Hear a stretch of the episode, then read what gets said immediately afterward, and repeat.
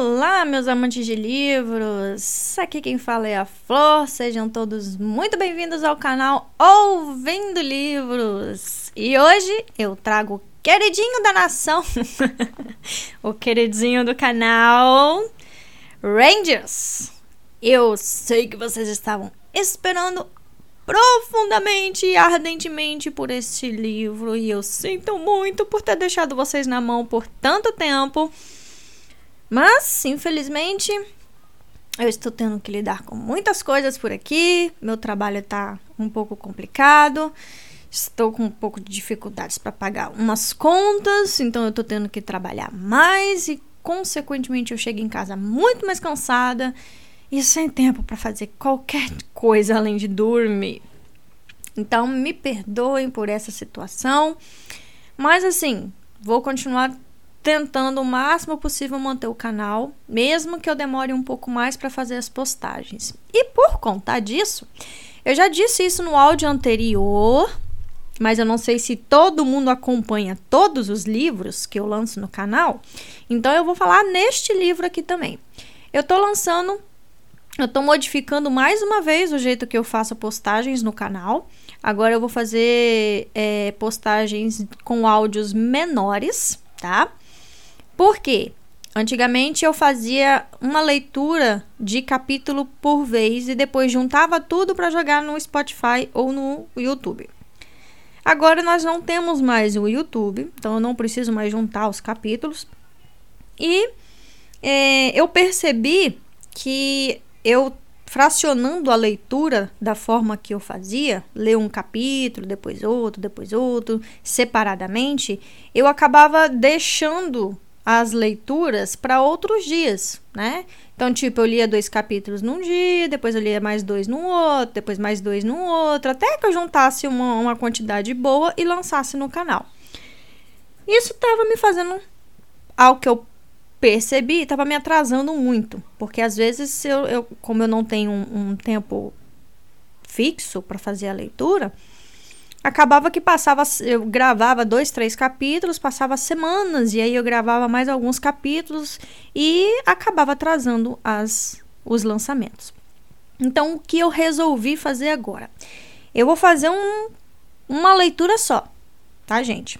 Vou pegar aqui é, o livro e vou ler os capítulos até a minha voz gastar e finalizar essa leitura e posteriormente jogar no Spotify. Eu não vou fazer mais parada entre capítulos, como eu fazia. Eu vou fazer uma leitura, vou, vou, vou fazer o formato em MP3 e vou lançar no Spotify. Vai ser feito desta forma. Eu acho que vai ser mais rápido. É, vocês vão ter é, mais lançamentos com mais frequência, porque aí eu vou fazer tudo de uma vez só né? E eu acho que vai ser mais fácil para mim também é, do que ficar pulando capítulos e depois eu ter que ficar vendo, lem tentando lembrar o que eu tinha lido, é, do, o, o para me fazer o, o, resumo final para vocês. Eu tava com dificuldade para saber o que eu já tinha lido, o que eu tinha, né, é, é, falado. Então, eu acho que assim vai ficar mais fácil, beleza? É, mas o que que eu fiquei de falar? Acho que é isso. Tinha muito não mais que fazer. Tô aqui bebendo um café. Vou começar a leitura para vocês. Tô preparando a minha voz, já estava preparando antes de vocês, antes de começar a leitura. Não sei quantos capítulos vai dar, mas eu acredito que uns 4 a 5 capítulos, porque são pequenininhos. Mas eu acho que vai dar para vocês terem pelo menos um gostinho a mais, um pedacinho a mais desse maravilhoso livro que está chegando em seus capítulos finais, né? Então, é, o que nós tivemos anteriormente. Ah, tá. Lembrando, é, quem ainda não me segue no Instagram, é só digitar lá, arroba ouvindo livros, que vocês vão me encontrar, beleza? Eu faço postagens lá, não é tão frequente quanto eu gostaria, mas é um canal que a gente tem para se comunicar. Então, o nosso clubinho do livro acontece muito por lá. Então a gente conversa, bate papo, eu tento re responder vocês o mais rápido que eu posso. Então, se você ainda não faz parte do nosso clube no Instagram, seja convidado e aceite o convite, tá? Ao po ah, o povo, para a galera que pediu que eu fizesse o Pix para estar tá ajudando o canal financeiramente, o Pix foi feito. Ele tá aqui embaixo no, no Spotify, na, na transcrição do Spotify. E também está na transcrição lá no perfil do meu Instagram. Então, quem quiser fazer sua contribuição para o canal, sinta-se à vontade. Onde nós estávamos no livro? Uh, nós estávamos. Hum, ah, lembrei. Sim, Will conseguiu trazer o nosso amigo médico, curandeiro, para ver o Halt né? Ele conseguiu é, trazer ali o, o velho e pobre curandeiro que enfrentou dois dias de cavalgada, coitado. E chegou na clareira ali, onde estava Horace, que passou por maus bocados, né? Horace que teve que cuidar de Halt ali, moribundo. Também é, descobriu que estava sendo vigiado, então teve que ficar atento o tempo todo se poderia ter um ataque ou não. É... No momento, nós descobrimos que Halt estava muito pior do que se imaginava. E é, o nosso querido curandeiro avisou ao Will que o veneno utilizado tinha duas curas, ou duas possibilidades de cura, né? Duas ervas. Só que, se fosse aplicada a errada em Halt, ele não sobreviveria. Então, eles teriam que saber qual foi exatamente a planta utilizada no, na preparação do veneno para que ele pudesse dar a, a, o antídoto correto. E eles não tinham. Hum, esse, ven esse, esse veneno ali para saber o que fazer, né? Ficou, no entanto, por decisão de Will escolher qual dos dois antídotos usar, porque ele era o mais próximo e praticamente o filho de Halt, né? Então, para para pensar aí a situação em que o Will se encontrava. Ou ele dava, ou ele escolhia um veneno um antídoto, melhor, né? Que mataria o seu mestre ou acertaria. O que vocês fariam? No próximo capítulo, 35, nós vamos descobrir qual foi a decisão de Will. Capítulo 35 O sol tinha nascido fazia mais de meia hora. Ia ser um dia lindo, mas o grupo estava parado com as cabeças baixas, em volta do baixo monte de terra recém-revolvida, pesarosos. Eles não notavam o bom tempo ou a promessa de um dia claro que estava por surgir. De cabeça baixa, Will colocou uma cruz de madeira na cabeceira de uma cova rasa. Depois, se afastou para que ora se tivesse espaço para alisar a superfície da terra. O cavaleiro também deu um passo para trás, apoiando-se na pá. Será que devemos dizer alguma coisa? Ele perguntou hesitante. Malcolm olhou para Will, esperando uma resposta. Mas o jovem arqueiro balançou a cabeça. Acho que não estou pronto para isso talvez seja mais apropriado só ficarmos aqui em silêncio por algum momento. Malco sugeriu. Os dois se olharam e concordaram com um gesto de cabeça. Acho que isso é melhor. Will concordou. Ora se endireitou o corpo em posição de sentido e os três ficaram parados, cabeças baixas ao lado do túmulo. Finalmente, Will rompeu o silêncio. Está certo, vamos embora. Eles reuniram o equipamento e carregaram os cavalos. Ora se jogou terra sobre o fogo e eles montaram nos animais. Will olhou durante um longo momento para a terra fresca que formava um monte baixo sobre a cova. Depois, virou a cabeça de puxão e partiu sem olhar para trás. Os outros dois o seguiram. O grupo cavalgou lentamente em direção ao norte, para longe da trilha que vinham seguindo por dias. Eles deixaram a cova, Tennyson e seus seguidores para trás. Ninguém falou quando chegaram ao topo da primeira colina. Então, ao saírem da vista de qualquer pessoa que pudesse estar vigiando, Will fez um breve sinal com a mão. Vamos mais depressa, ele disse. Os três fizeram os cavalos andar a meio galope. A alguns metros dali, onde o chão se nivelava, antes que subisse para outra colina, havia um pequeno grupo de árvores. Will cavalgou naquele rumo, virando ligeiramente para a esquerda, seguindo de perto pelos dois companheiros. Ao se aproximarem do bosque, ele olhou por cima do ombro para verificar se havia alguém atrás deles. Porém, o horizonte estava vazio. Rápido, disse o jovem. O trio tinha que estar escondido entre as árvores quando o espião genovês chegasse àquela colina. O jovem arqueiro virou puxão e o fez parar na beira do bosque. Os outros dois amigos passaram pelo rapaz. Eles entraram na proteção das árvores por alguns metros e então desmontaram. Will, verificando mais uma vez se ainda não havia sinal do perseguidor, os acompanhou e em seguida também desceu do animal. Leve os cavalos para a sombra, pediu. Ora se conduziu o Kicker mais para o interior do bosque.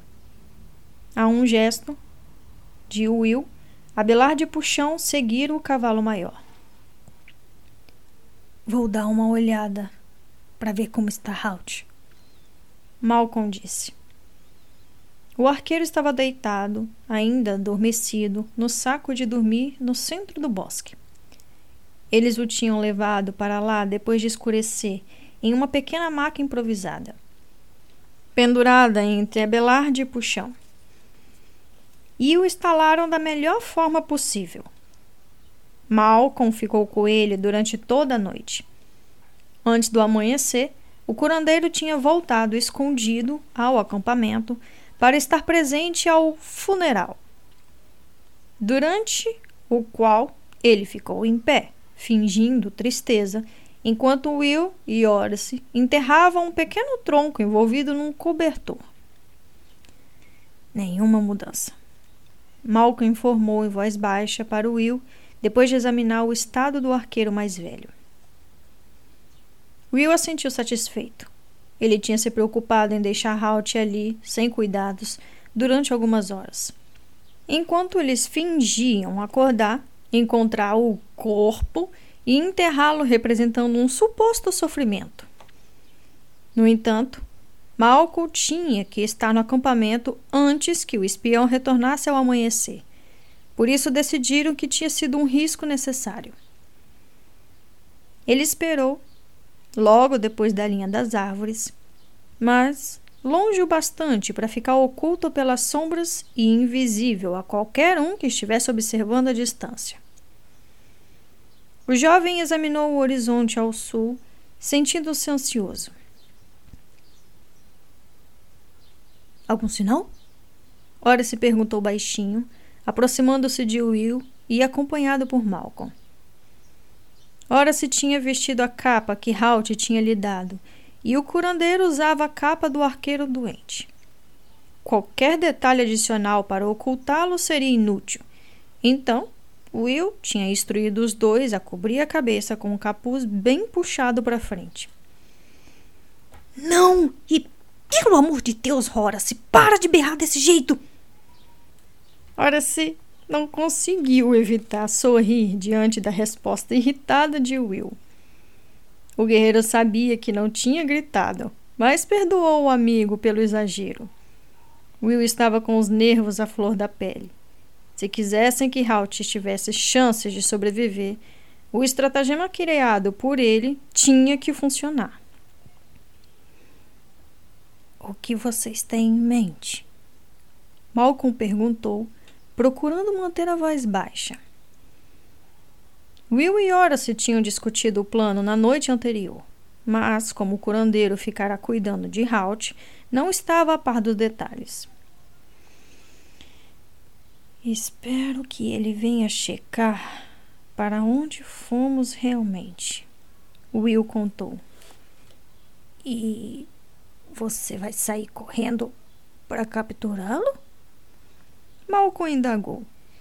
Ele parecia não acreditar no bom senso desse plano confuso e a resposta veemente de Will confirmou suas suspeitas. Não, não tenho a intenção de morrer. Os genoveses são atiradores experientes. Se eu disparar, ele vai ter tempo suficiente para me atingir com um dardo. Você atira melhor que ele? Respondeu Malcolm. Mas ele não estava compreendendo um detalhe essencial. Talvez, mas quero pegá-lo vivo, enquanto ele só me quer morto. Você não pode atirar apenas para feri-lo? Malcolm sugeriu. Will balançou a cabeça antes que o curandeiro terminasse de falar. Muito arriscado. Eu vou estar a galope sobre puxão. Um tropeço, um passo em falso e eu posso errar o alvo. Se eu errar por alguns centímetros, posso matá-lo por acidente. Além disso, mesmo que eu consiga feri-lo, ainda pode me matar. Então, o que vai fazer? Malcolm indagou. Tenho que esperar até que ele imagine não haver nenhum problema. Quando ele vier nos procurar, vai estar totalmente alerta. Will explicou. Ele vai querer se certificar de nosso verdadeiro rumo. Espero que ele vá até o próximo outeiro. Então, se não nos vir, imagino que volte para o acampamento de tênis. Isso parece sensato, Malcolm disse. Porém, Will sentiu que ele ainda estava atordoado com a situação.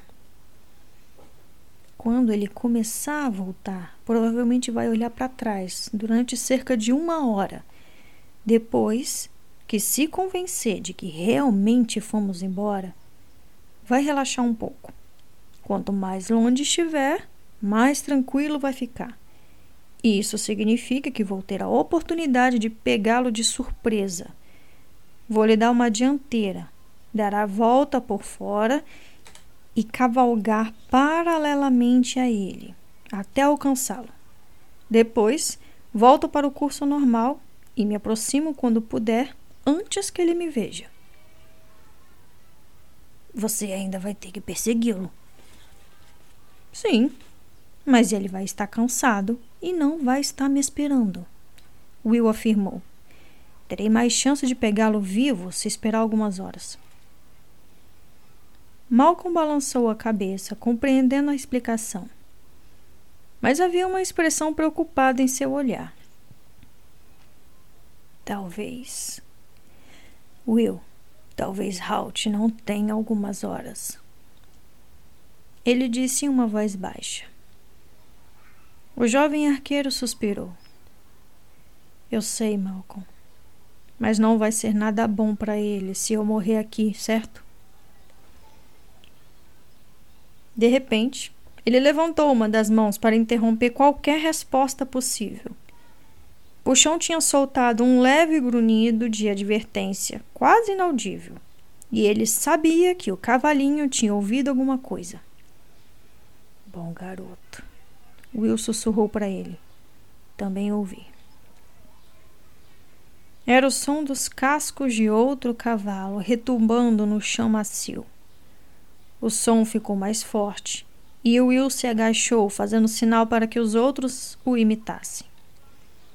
lembrem-se, se ele olhar para cá, não movam nenhum músculo. Durante vários segundos, não aconteceu nada.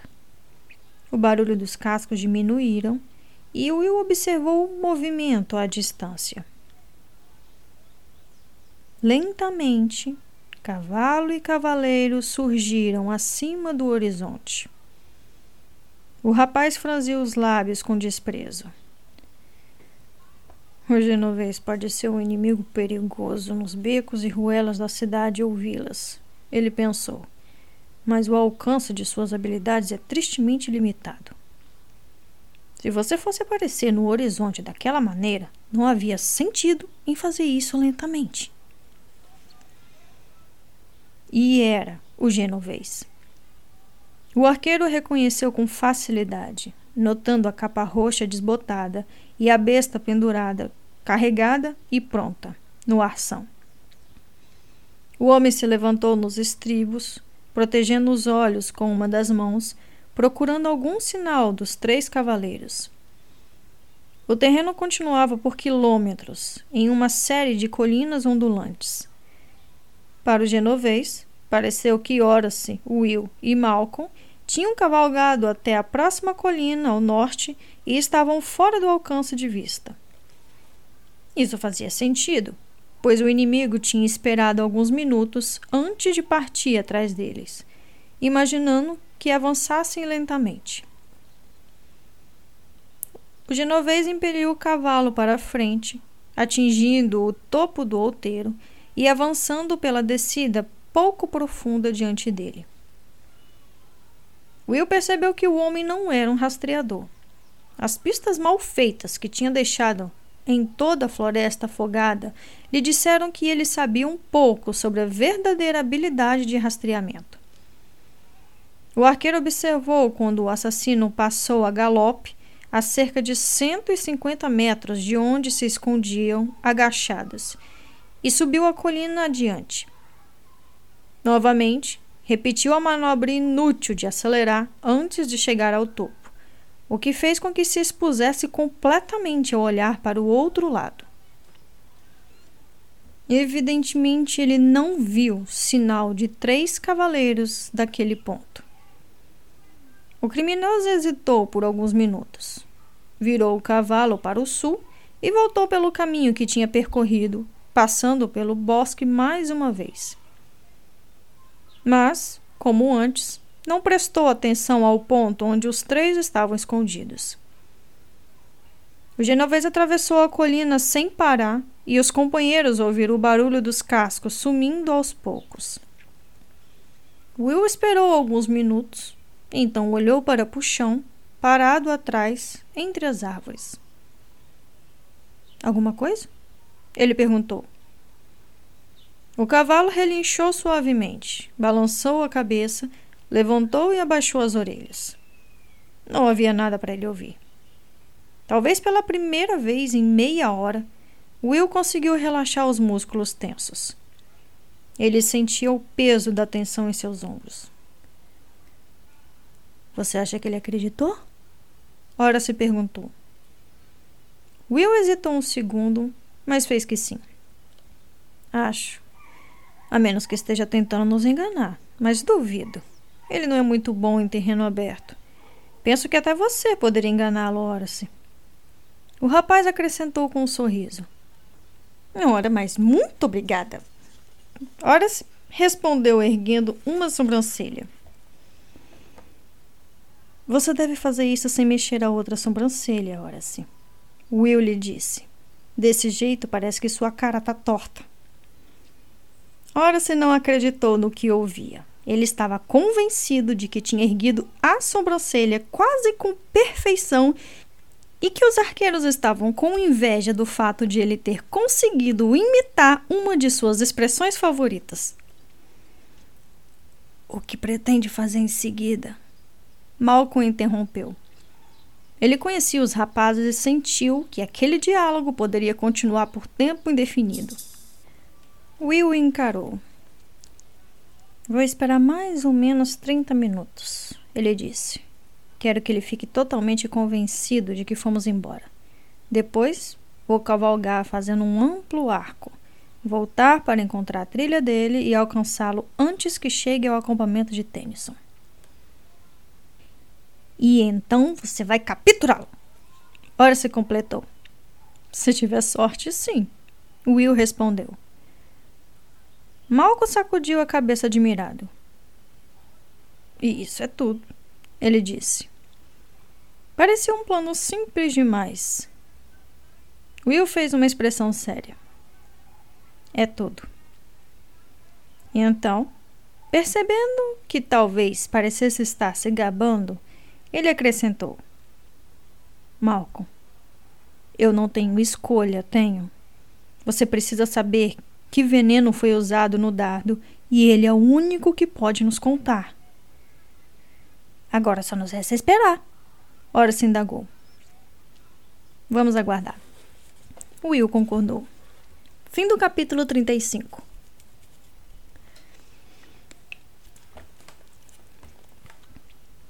Capítulo 36 Apesar das longas distâncias que tinham percorrido nos últimos dias, Puxão estava surpreendentemente descansado. Will fez andar a meio galope até o ponto em que o genovês tinha se deitado no solo para vigiar o acampamento. Ao se aproximar, o rapaz desmontou e avançou agachado. Perto do ponto mais alto, deitou-se de bruços e rastejou para olhar para cima do outeiro expondo apenas alguns centímetros da cabeça. Não havia sinal do genovês, embora o arqueiro não tivesse encontrado problemas para achar seu esconderijo. Um largo círculo de grama estava amassado, como um ninho de um animal de grande porte. O arqueiro distinguiu passos claros que se afastavam do outeiro, de onde os genovês tinham partido todas as noites. Ele sempre tinha percorrido o mesmo caminho, e as pistas deixadas por ele eram nítidas para o olhar treinado do rapaz. O criminoso tinha ido para o sudeste, a mesma direção que o grupo de forasteiros vinha seguindo. Parecia não haver motivos para pensar que ele tivesse mudado o curso. Will considerou brevemente a situação. O genovês estava evidentemente satisfeito pelo fato de terem partido após o enterro de Halt. Assim, ele não tinha deixado pistas falsas nem tinha motivos para suspeitar de que ainda estava sendo seguido. Mas o assassino não era tolo, mesmo que suas habilidades de campo deixassem muito a desejar. Provavelmente ele iria checar a retaguarda de tempos em tempos, pelo menos durante as primeiras horas. E, se Will pretendia pegá-lo vivo, teria que apanhá-lo de guarda baixa.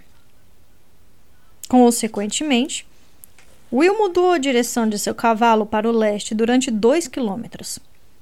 Mudou, virou para cavalgar paralelamente ao genovês, que ia para o sudeste, e aumentou o ritmo de puxão. Eles cobriram o terreno depressa, e os cascos sem ferradura de puxão faziam muito menos barulho no solo macio do que fariam a todo galope na estrada. Cavalgaram para o sudeste. Cada vez que atravessavam o topo de um outeiro, Will tomava as mesmas precauções para não ser visto. Porém, em nenhuma ocasião viu o sinal do genovês. Depois de uma hora e meia, ele desviou para atravessar a trilha percorrida pelo inimigo. Passado alguns minutos, ele a encontrou e ficou satisfeito por constatar que o homem continuava no mesmo curso. Dessa vez, cavalgou para o oeste. Metade da tarde havia se passado quando, enfim, viu o bandido. Ele estava cavalgando lentamente.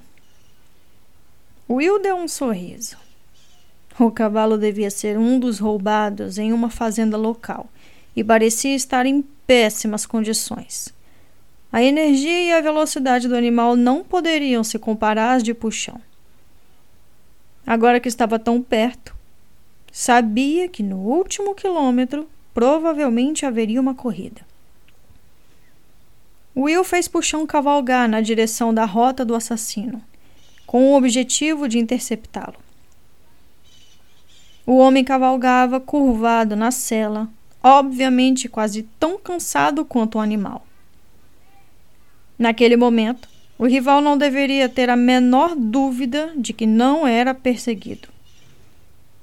Ao se aproximar, o jovem arqueiro viu que a besta do criminoso estava pendurada no ombro. Os pensamentos dele certamente estavam voltados para o acampamento em algum ponto à sua frente, na comida quente e na bebida que o esperavam lá. Cuidado, garoto. Will sussurrou para Puxão ao se inclinar para frente sobre o pescoço do animal, incitando-o a aumentar a velocidade. O cavalinho respondeu. As batidas de seus cascos faziam um ruído surdo no chão, pois eram abafadas pelo capim e pela terra úmida do chão. Will desejou que pudessem chegar mais perto antes que o genovês os ouvisse e se desse conta de que corria perigo. Foi uma equação perfeitamente equilibrada. Se fossem mais rápidos, chegariam perto mais depressa. Mas também fariam mais barulho e aumentariam as chances de serem descobertos. Will resistiu à tentação de deixar Puxão avançar a toda.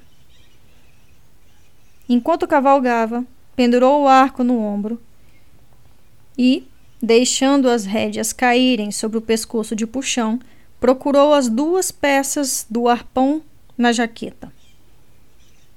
No início, os movimentos de puxão dificultaram a tarefa de atarrachar as duas peças de bronze. Ele começava a inserir uma na outra e um salto súbito as separava antes que tivesse unido as partes. O jovem parou e se concentrou em combinar os movimentos de seu corpo exatamente com o ritmo do cavalo. Em seguida, movendo-se de maneira solta e flexível, Tentou outra vez e sentiu as pontas se encaixarem. Depois das primeiras voltas cuidadosas, virou as peças mais depressa, unindo as duas partes para formar uma mais longa. O rapaz a levantou na mão direita, sentindo o equilíbrio familiar. Os arpões eram projetados para ter as mesmas características de uma faca de atirar, mas, para usá-los, ele teria que ficar a uma distância de 20 metros, o que poderia ser difícil. Ele viu que o genovês estava quase em outro outeiro. Um sexto sentido avisou Will e ele percebeu que seria mais do que natural que o homem lançasse um olhar para trás ao atingir o topo. Ele fez puxão parar. Deslizou para fora da cela e puxou as rédeas para o lado ao saltar para o chão. Puxão, treinado para reagir a uma variedade de sinais do cavaleiro, respondeu imediatamente. Ajoelhou-se e rolou para o lado na grama, ficando imóvel, enquanto Will punha um braço em seu pescoço. Os dois ficaram sem se mexer parcialmente, escondidos pela grama e pela imobilidade. De longe, o cavalo cinza e o cavaleiro, com a capa camuflada, iriam se parecer com nada mais do que uma grande rocha cercada por arbustos baixos.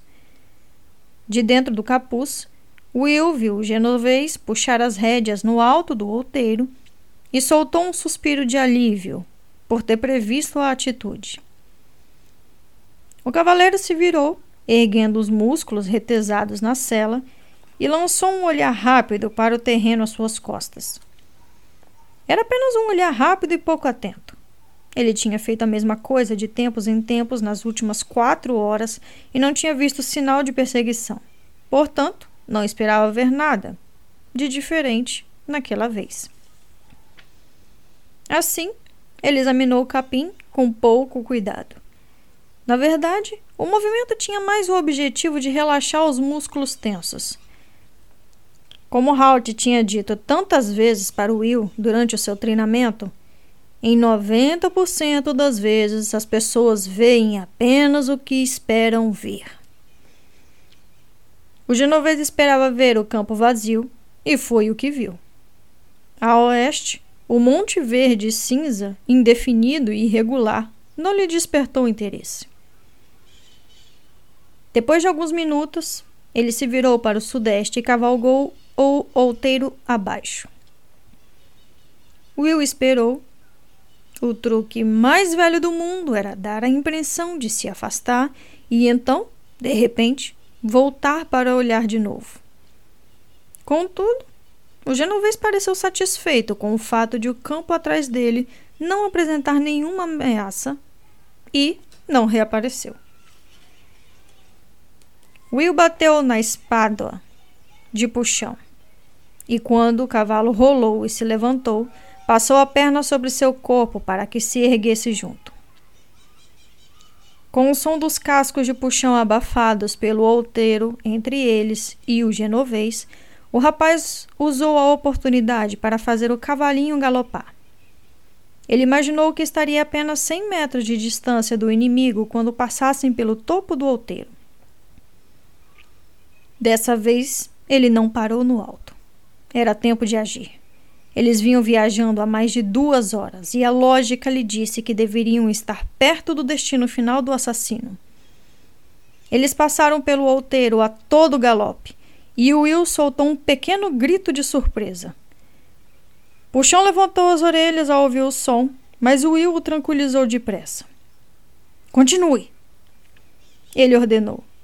O cavalinho baixou as orelhas de novo e manteve o galope, nunca errando o passo. Diante deles, a paisagem tinha mudado. A série de outeiros ondulantes deu lugar a um declive longo e gradual que conduzia para baixo, até se abrir em um longo e amplo vale. O acampamento de Tennyson estava visível a uns 3 quilômetros de distância. Os seguidores tinham aumentado em comparação às 12 ou 15 pessoas que estavam com ele no início. Agora, calculou, Devia haver ao menos 100 pessoas reunidas ali. Mas o problema mais imediato de Will era o genovês. Agora, menos de 200 metros à sua frente. Ele não podia acreditar em sua sorte. O assassino não tinha ouvido bater dos cascos de puxão na grama. Ele continuava cavalgando a passo lento. O cavalo avançando de maneira sofrida. Então, o arqueiro viu o homem levantar a cabeça de repente e olhar para eles quando inevitavelmente os escutou. Will estava perto bastante para ouvir o grito de surpresa do rival e o viu enterrar os calcanhares na costela do cavalo, incitando-o a um meio galope desajeitado e depois a um galope cansado. Um erro tático, o jovem pensou. O choque de vê-lo tinha levado o homem a cometer uma falha.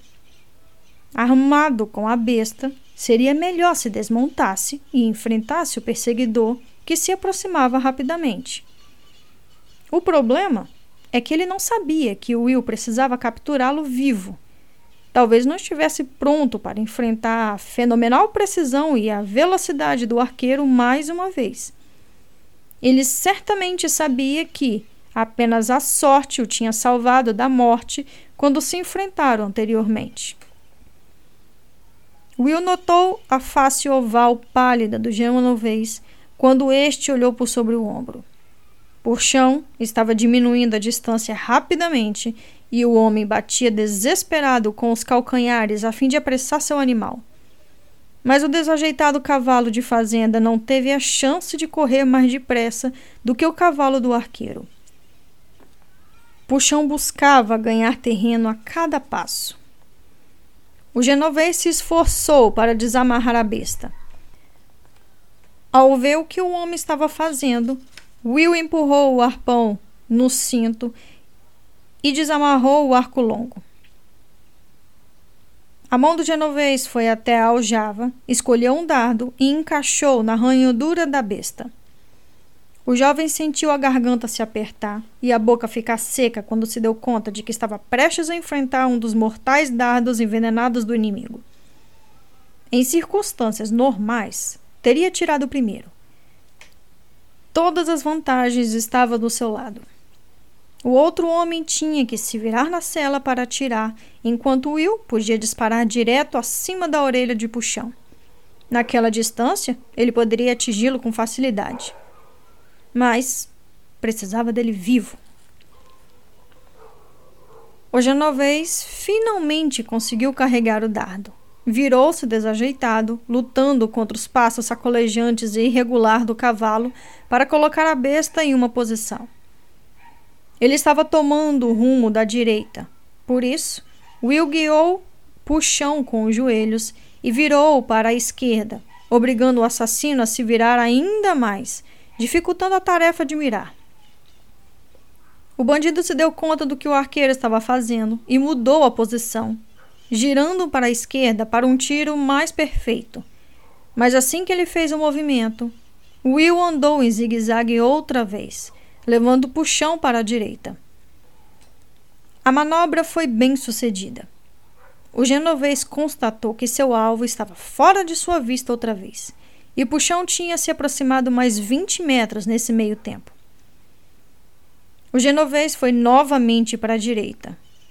Dessa vez, Will continuou a galopar na mesma direção sem se mover em zigue-zague. Naquele momento, ele tinha uma flecha preparada e cavalgou com as rédeas caídas no pescoço do cavalinho, guiando o animal com sinais do joelho. Ele não podia se arriscar a matar o genovês. Entretanto, seu oponente não sabia disso. O assassino teria uma chance de dar um tiro. Não haveria tempo para recarregar, mesmo que conseguisse realizar essa tarefa no lombo do cavalo. Quando o homem resolvesse atirar, Will planejava atrapalhar sua pontaria. Ele estava seguro de que poderia perder várias flechas numa rápida sucessão, pondo-as perto bastante da cabeça do genovês para fazê-lo hesitar. Ele se lembrou do duelo com o companheiro do criminoso. Ambos eram basicamente assassinos, acostumados a atirar de um esconderijo em alvos indefesos, pessoas que não sabiam de sua presença. Eles não estavam acostumados a combates abertos, a enfrentar inimigos que reagiam aos tiros e que atiravam com precisão mortal. Agora ele estava mais perto. O passo de puxão era suave e controlado, ao contrário do passo do cavalo de fazenda, que era desajeitável e estava cansado e fazia o assassino sacudir na cela. Lá vinha ele, o genovês apontou e o arqueiro viu a mão dele começar a apertar o gatilho. As mãos de Will se moveram instintivamente, puxando e soltando e pegando uma nova flecha na aljava, colocando-a na corda em uma sucessão tão rápida que três flechas estavam no ar em questão de segundos, antes de o oponente atirar. Quando a mão do assassino apertou o gatilho da besta, ele de repente percebeu o perigo. Algo passou sibilando assustadoramente a poucos centímetros de distância da sua cabeça. Ele sentiu que mais dois tiros estavam a caminho, uma fração de segundo após o primeiro. Teria sido necessário possuir mais controle do que ele tinha para manter a pontaria, mesmo que não tivesse sendo sacudido e jogado pelo cavalo a galope. Ele se abaixou, praguejando sem querer, e a sua mão se contraiu, apertando o gatilho com força e fazendo o dardo prescrever um arco no ar e cair no capim alto a cerca de 100 metros de distância, ineficaz. O perigo tinha passado. Will jogou o arco longo para o lado, não havia tempo de pendurá-lo outra vez, e ele poderia recuperá-lo depois. O rapaz tirou o arpão do cinto e impeliu o puxão para uma última arrancada veloz. O assassino, vendo-o a apenas 40 metros de distância, bateu freneticamente os calcanhares nas costelas do cavalo. O animal exausto tinha desacelerado e passado para um trote enquanto o cavaleiro estava atento ao adversário. Porém, agora precisava correr outra vez. O cavalo reagiu até onde pôde, mas Puxão estava diminuindo a distância entre os dois. Tarde demais, o assassino começou a procurar uma de suas muitas facas que carregava, porque o braço direito de Will se levantou e foi para a frente em um lance leve e poderoso. O arpão brilhou na luz do sol ao girar no ar. Durante um segundo, o assassino não o viu e não registrou o perigo. Então, viu o metal girando e se abaixou o máximo que pôde sobre o pescoço do cavalo. O homem tem reflexos de um felino, Will pensou. O arpão girou sobre a cabeça dele sem causar danos e desapareceu no capim alto. Will praguejou, pois nunca o encontraria de novo. Ele tirou a faca de caça da bainha. Vá pegá-lo, puxão. Mandou e sentiu a reação do cavalo quando ele acelerou ainda mais, movendo-se depressa como Will nunca tinha visto. O rapaz viu o brilho do aço na mão do genovês e o reconheceu como uma das adagas de lâminas longas que os assassinos levavam. Preparado, ele segurou a faca e impeliu puxão para a frente. O genovês começou a virar o cavalo para receber o ataque, porém foi lento demais. Ele deu um golpe mirando o puxão, mas Will se inclinou para a frente sobre o pescoço do cavalo e desviou a lâmina fina com a faca. A toda velocidade, Puxão bateu com a espada no cavalo de fazenda, exausto e sem equilíbrio, e o derrubou, fazendo-o cair de lado no chão e deslizar por vários metros na superfície escorregadia da grama. O movimento violento prendeu a perna direita do genovês sobre o corpo do animal. Os cascos do cavalo se agitaram fracamente no ar, porém ele não tentou se levantar. Era o fim. No mesmo instante, Will pulou da cela e correu na direção do assassino preso. O genovês tinha perdido a adaga e estava mexendo freneticamente embaixo da capa roxa para pegar outra.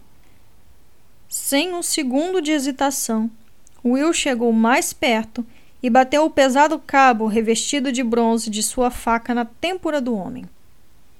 E então, sem esperar para ver se o primeiro golpe tinha sido bem sucedido, repetiu a ação com outro, mais forte. O homem revirou os olhos soltou um leve gemido e caiu para trás. A perna direita ainda presa sobre o cavalo caído. Will recuou para recuperar o fôlego. Ele se deu conta de que provavelmente o segundo golpe tinha sido desnecessário, mas ele tinha gostado. Bem feito para você, ele disse para a figura imóvel. E para o cavalo que você usou. Fim do capítulo 36. Capítulo 37 Malcolm estava preocupado. O veneno estava no organismo de Halt fazia vários dias, e a qualquer momento ele poderia entrar no estágio final. O arqueiro estava tranquilo no momento e a temperatura estava normal. Mas, se ficasse agitado e febril novamente, isso seria sinal de que o fim levaria apenas algumas horas. Will corria contra o tempo para voltar com o genovês, antes que Halt atingisse esse estágio. Na melhor das hipóteses, o acampamento de Tennyson ficava a quatro horas de distância. Quatro horas para ir, quatro para voltar. Em uma hora, Halt poderia estar morto. O curandeiro olhou para o alto e jovem guerreiro, sentado de cócoras, olhando o vazio. Ele desejou que houvesse algo que pudesse fazer para ajudar Horace, algum encorajamento que pudesse oferecer. Mas Horace conhecia a situação tão bem quanto ele. E Malcolm não tinha o hábito de oferecer falsas esperanças ou palavras de consolo num momento como aquele. Falsas esperanças eram piores do que a pequena esperança que tinha. Halt gemeu levemente e se mexeu. No mesmo instante, Malco ficou atento, observando-o como um falcão. Teria ele apenas se movimentado durante o sono? Ou seria o começo do fim? Durante alguns segundos, Halt ficou imóvel e a ansiedade do curandeiro diminuiu. E então murmurou de novo, mais alto desta vez, e começou a se debater, tentando se livrar das cobertas. Malcolm correu, ajoelhou-se ao seu lado e pôs a mão na testa do arqueiro de barba. Ele estava quente, muito mais quente que o normal. Os olhos de Halt estavam bem fechados, mas ele continuou a falar. Primeiro, eram apenas sons inarticulados. Depois, de repente, ele gritou um aviso. Will, tenha calma. Não se apresse a atirar. Malcolm ouviu os passos rápidos de Horace quando o jovem se aproximou para ficar atrás dele. Ele está bem? O rapaz perguntou. Naquelas circunstâncias, era uma pergunta ridícula. Halt estava em qualquer condições, menos bem. E Malcolm respirou fundo, se preparando para dar uma resposta irritada. Mas então parou, pois a reação de Horace era natural. Não, ele disse. Ele está mal. Passe a sacola dos remédios, por favor. Na verdade, a sacola estava facilmente ao alcance, mas ele sabia que seria melhor para o jovem pensar que estava ajudando. Ora se passou a bolsa de couro para o curandeiro, que rapidamente encontrou um frasco do que precisava. Ele continha um líquido marrom claro. Malcolm usou os dentes a fim de remover a tampa. Abra a boca dele. Ele pediu a Horace. O cavaleiro se ajoelhou do outro lado do arqueiro e o obrigou a abrir a boca. Halt lutou, tentando balançar a cabeça de um lado para o outro, mas estava enfraquecido pela provação dos últimos dias e Horace era muito mais forte. Malcolm se inclinou para a frente e pingou algumas gotas do líquido marrom na língua de Halt. Novamente, o arqueiro reagiu, arqueando as costas e tentando se libertar. Feche a boca dele até ele engolir. Malcolm ordenou tenso. Horace obedeceu, apertando as grandes mãos sobre a boca do arqueiro e fechando-a. Halt se debateu e gemeu mas depois de algum tempo, eles viram a garganta se mover. E Malcolm soube que tinha engolido a dose do remédio. Tudo bem, disse o curandeiro. Pode soltar. Ora se afrouxou as mãos no maxilar de Halt. O arqueiro cuspiu, tossiu e tentou se levantar, mas agora Ora se estava com as mãos nos ombros do arqueiro e o obrigou a ficar deitado. Depois de cerca de um minuto, seus movimentos começaram a enfraquecer aos poucos. As palavras se transformaram em um murmúrio e ele dormiu um sono intermitente. Alcon fez um sinal para a hora se relaxar. A testa do jovem guerreiro estava coberta de suor e o curandeiro sabia que não era só de exaustão. Era uma transpiração nervosa provocada pelo medo, por Halt e pela incerteza. Malcolm sabia que eram emoções intensas, capazes de cobrar um alto preço do físico de uma pessoa. Malcolm, o que está acontecendo? Ora se perguntou. O rapaz tinha percebido que aquela era uma nova fase no sofrimento de Halt. Malcolm tinha lhe dito que o arqueiro atravessaria várias etapas, embora não tivesse descrito aquela, a etapa final, com todos os detalhes. Mas ora se sabia que qualquer mudança no comportamento ou nas condições só poderia significar más notícias. Halt estava piorando e Horace queria saber qual era a gravidade da situação. Malcolm ergueu a cabeça e encontrou o olhar preocupado do rapaz. Não vou mentir para você, Horace. Ele está mais calmo por causa do remédio que acabei de dar. O efeito vai passar dentro de mais ou menos uma hora e ele vai começar a se debater novamente. E a cada vez vai ser pior. Ele vai espalhar o veneno cada vez mais no organismo e então vai ser o fim. Por quanto tempo você pode lhe dar o remédio? Ora se perguntou. Will pode voltar a qualquer momento. Mais duas vezes. Quem sabe? Malcolm respondeu. Talvez três. Mas ele está fraco, ora sim. E essa droga é potente. Se tomar muitas vezes, ela pode matá-lo com a mesma facilidade que o veneno. E você não pode fazer nada? Ora se perguntou, sentindo as lágrimas arderem em seus olhos. O guerreiro se sentia muito fraco, muito inútil, parado ali, assistindo a Halt mergulhar cada vez mais fundo em direção à morte.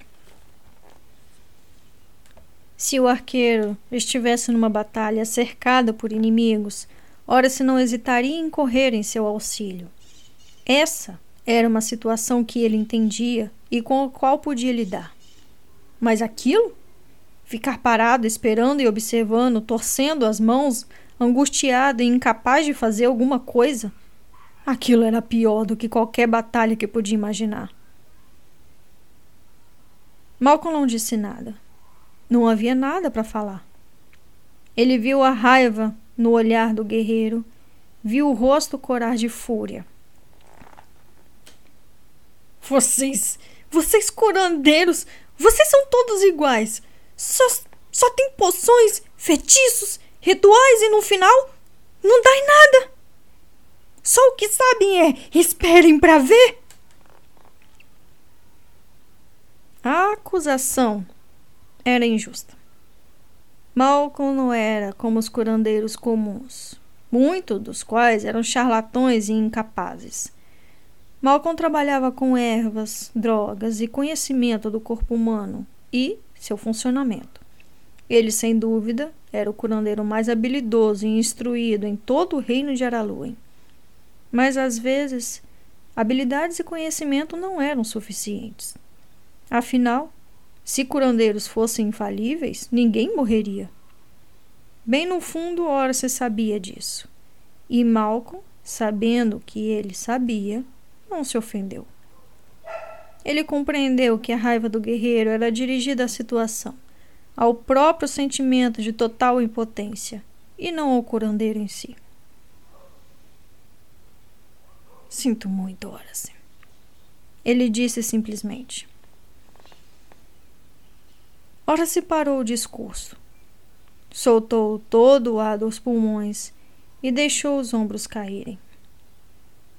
Ele sabia que suas palavras não eram bem-vindas e que Malcolm devia estar tomando por uma sensação de impotência ainda maior do que a dele.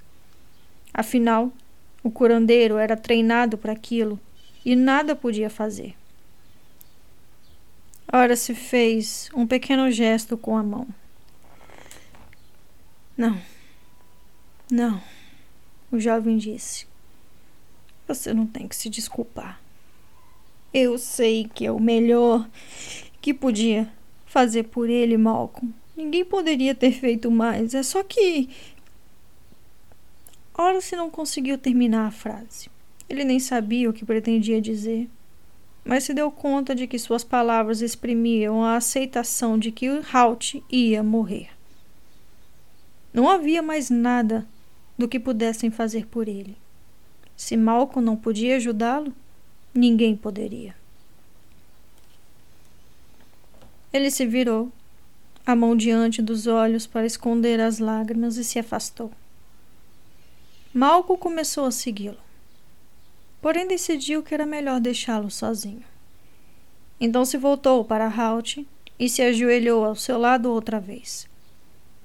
O curandeiro franziu o senho, concentrado, olhando fixamente para o arqueiro.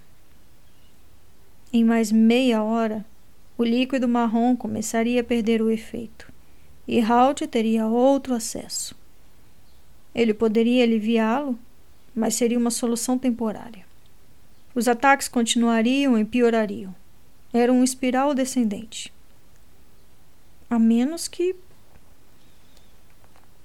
Uma ideia estava se formando em sua mente. Era uma ideia desesperada. No entanto, a situação também era. Ele respirou fundo várias vezes, fechou os olhos, obrigou a mente a ignorar assuntos insignificantes e focar no problema. Revirando a ideia em sua mente, procurando as falhas e os perigos e encontrando muito de ambos. Então, considerou a alternativa. Podia manter Halt confortável por mais algumas horas, talvez duas ou três, na esperança de que Will retornasse. Mas ele sabia quanto essa possibilidade era remota. Mesmo que Will apanhasse o genovês antes disso, a viagem de volta seria mais lenta com o prisioneiro. Em quatro horas, Halt provavelmente estaria morto. Não. Não provavelmente, ele corrigiu. Quase certamente. O curandeiro tomou uma decisão. Levantou-se e caminhou até o jovem guerreiro que estava recostado em uma árvore a alguns metros. Ele viu os ombros caídos e a cabeça baixa, a linguagem corporal que lhe dizia que ora se tinha desistido. Então, sentiu uma repentina ponta de dúvida. Tinha ele o direito de lhe dar essa nova esperança? E esperança que poderia muito bem ser infundada? Se encorajasse a esperança de Horace e Halt morresse mesmo assim, como poderia se perdoar? Seria melhor aceitar a situação, fazer o que fosse possível pelo arqueiro e deixar a natureza seguir seu curso? O velho balançou a cabeça. Uma nova determinação tomando conta de sua mente. Não podia ser daquele jeito. Nunca poderia ser daquele jeito. Se houvesse a menor chance de salvar um paciente, ele a aproveitaria. Ora sim. Ele chamou em voz baixa. O jovem se virou e Malcolm viu as lágrimas que lhe manchavam o rosto. Talvez haja algo. Ele começou. Ele viu a esperança nos olhos do rapaz e levantou a mão antes que o guerreiro falasse. É uma chance muito pequena e talvez não funcione. Pode matá-lo avisou. Por um momento, viu Ora se recuar mentalmente diante dessa alternativa. Mas logo o rapaz se recuperou. O que você tem em mente? É uma coisa que eu nunca fiz antes, mas talvez dê certo.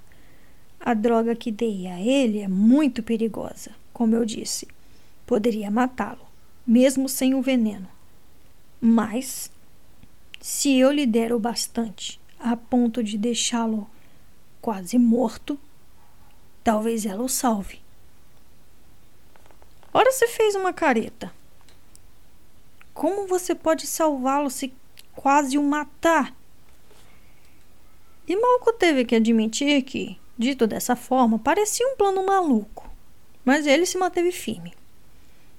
Se eu o levar ao limite, tudo no corpo dele vai desacelerar. A pulsação, a respiração, todo o organismo. E os efeitos do veneno também vão ser mais lentos. Vamos lhe dar tempo? Talvez oito horas, talvez mais. O velho curandeiro notou o efeito que estas palavras exerceram no rapaz. Em oito horas era quase certo que Will estaria de volta se tivesse conseguido capturar o genovês. De repente, ora se sentiu uma dúvida terrível. E se o genovês tivesse matado Will? Ele afastou o pensamento, pois tinha que acreditar em alguma coisa positiva. Will voltaria. E se Halt ainda estivesse vivo, Malco poderia curá-lo. De repente, Havia esperança antes, onde só havia um profundo desespero. Como vai fazer isso? Ele perguntou. Malcolm mordeu o lábio por alguns segundos e concluiu que não havia um jeito fácil de explicar o que tinha em mente. Vou lhe dar uma dose cavalar do remédio, mas não suficiente para matá-lo. E quanto vai ser isso? Você já fez isso? Novamente, Malcolm hesitou, mas resolveu levar o plano adiante. Não, admitiu. Nunca fiz isso antes e não sei de alguém que tenha feito. Quanto à quantidade que devo lhe dar, francamente, vou usar um palpite. Ele está fraco. Acho que sei quanto devo lhe dar, mas não posso ter certeza. Houve um longo silêncio entre os dois.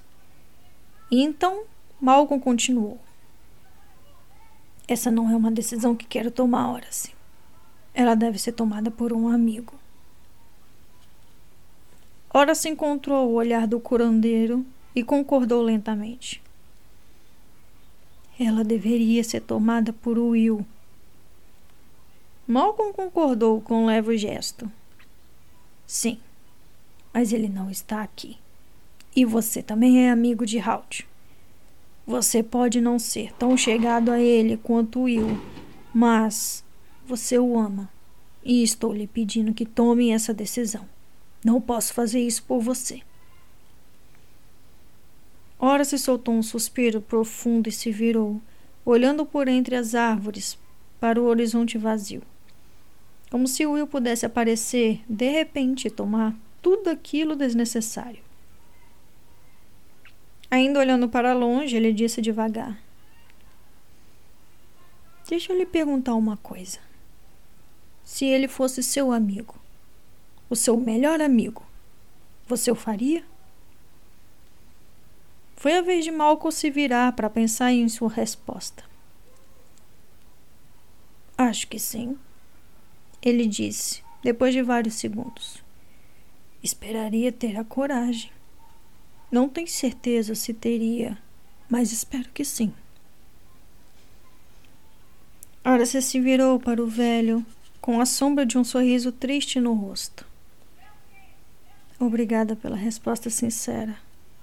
Sinto muito pelo que eu disse anteriormente. Você merece mais do que aquilo.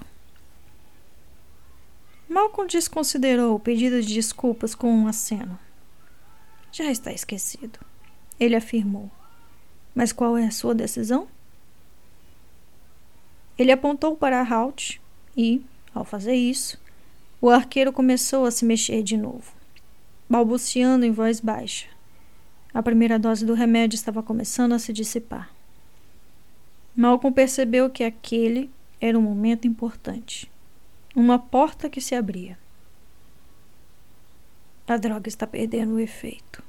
Ele continuou. Já saiu do organismo dele. Isso facilita calcular a dose certa.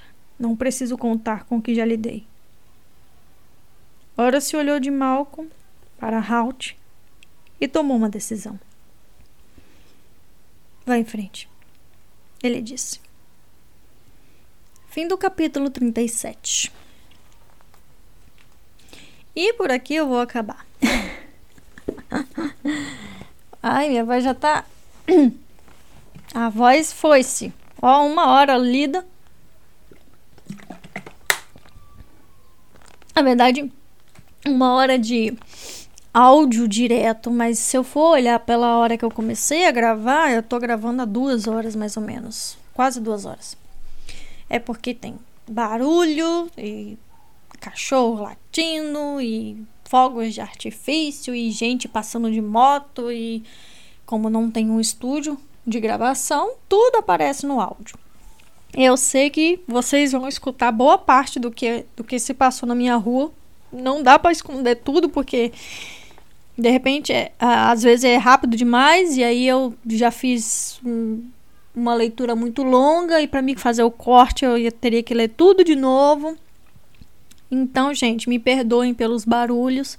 Geralmente eu faço leituras à noite, porque à noite tem menos barulho, mas hoje é domingo e eu tô, eu comecei a leitura era mais ou menos umas 3 horas e 50, mais ou menos. E todo mundo tá na rua. Então, me perdoem aí os barulhos que vocês vão escutar por trás dessa, dessa parte da história que deveria ser. E eu espero que eu tenha transmitido ela de forma tensa, como ela tem que ser, né? Hum. Eu quero que vocês escrevam aqui embaixo, no Spotify mesmo, pode escrever no Spotify, ou vão lá na imagem que eu vou postar lá no Instagram. E eu quero saber de vocês, todos vocês que ouviram esse áudio, essa leitura, qual foi o infarto inicial que vocês tiveram no início de, do capítulo 35? Me digam, qual foi o infarto inicial que vocês tiveram de 1 a 10? Como foi que vocês ouviram os primeiros minutos do, prime do áudio do capítulo 35? Porque eu, galera, quando eu li, eu lembro, lembro muito bem, quando eu li esse capítulo, eu quase tive um treco. Porque eu achei que Halt tinha morrido. Porque se vocês não lembram da leitura anterior, ela finalizou com o Will dizendo, com o, com o Will tomando uma decisão. Só está escrito assim: Will tomou uma decisão, ou Will tomei uma decisão, mais ou menos isso, não lembro direito. Então você pula para o capítulo 35 já sabendo que ele tinha tomado uma decisão. E aí, de repente, você está num funeral e aí você pensa: ah, merda. Não, não, não. E aí, até que o plano se desdobre na sua frente, você tá em lágrimas. Pelo menos foi a minha percepção, a minha reação inicial.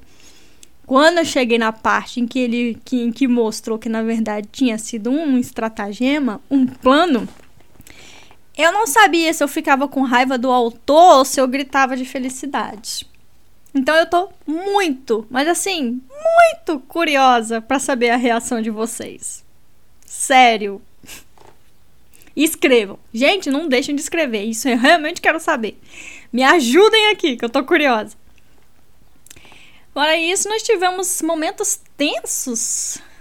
Mais uma vez. Na verdade, esse livro todo é tenso, né? Desde o momento em que Halt, em que Halt é, é atingido até agora é, é uma tensão atrás da outra, é uma situação terrível atrás da outra. Nós tivemos a perseguição de Will a, atrás do genovês, né? Sua ideia de pegar o genovês e, e com ela a possível cura para o antídoto, né? Para o veneno. Então nós tivemos aí toda todo toda a estratégia que ele bolou, a forma como ele foi atrás, a forma que ele lutou com o Genovês. Nós acompanhamos tudo, o Puxão sendo o melhor cavalinho do mundo, batendo no outro cavalo, e gente caindo, e flecha zumbindo, aquela coisa maravilhosa que a gente gosta de Rangers, né? Faltava um pouquinho de ação, a gente já tava esquecendo, a gente já tava assim, né? Esquecendo de como é a ação em Rangers, a gente só tava nesse sofrimento horrível horroroso por Halt. Tá é, na beira da morte, né? É, e nesse meio tempo, né, acredito que a impressão que o autor queria dar pra gente é que nesse meio tempo, Malcolm chegou à conclusão de que o Halt não aguentaria as oito horas né, necessárias para o Will pegar o cara e trazer o cara de volta é, com o antídoto, ele viu Halt piorando e, tomou, e percebeu que não daria tempo, né? Então ali nós tivemos mais um momento de tensão onde ele tomava uma decisão de botar Halt em coma, né? Ou melhor, botar não, ele te, tomar a decisão não, ele teve a ideia e deu essa ideia ao amigo de Halt, né? Porque como bons médicos, né, gente, é, todo mundo sabe que quando vai se tomar uma decisão referente à vida de uma pessoa, o médico ele tem que pedir autorização à família. Afinal de contas, ele não tem o poder sobre aquele corpo ou aquele paciente, né? Quem tem o poder sobre isso é, é a família. E Halt, a família de Halt aí é Horace, Will, né? Naquele ambiente, naquela situação, eram os dois. Então, ele teve essa ideia e passou essa, essa, essa, essa responsabilidade para Horace, que depois de ter desistido do amigo, de ter percebido que não daria tempo, resolveu apostar nessa ideia. Então, a partir de agora, nós vamos finalizar o, o áudio com o Will é, conseguir pegar o genovês, né? E possivelmente voltando para o acampamento. E Halt em coma agora, né? Esperando a cura. Espero que vocês tenham gostado do, do áudio, é, dessa leitura. Espero ter conseguido passar a sensação de tensão envolvendo é, tudo isso. O próximo, próxima leitura aí vai mostrar o resultado de todo o plano dos dois lados, tanto de Malco quanto de do Will, né? E eu espero poder trazer esse resultado mais rápido com essas leituras menores que eu vou fazer, beleza? Hum, acredito que eu não tenho mais nada para falar. Agradeço a todos por acompanhar o canal. Espero que vocês gostem bastante do que vão ouvir. E é isso. Tem muito mais o que falar, não? Quem ainda não me segue no Instagram, arroba ouvindo livros. Quem quiser fazer uma contribuição para o canal, o Pix está aqui embaixo e também no perfil do Instagram. E ao resto do mundo que me escuta por aqui, eu me chamo Flor. Sejam todos muito bem-vindos ao canal Ouvindo Livros. Um beijo, até a próxima e tchau!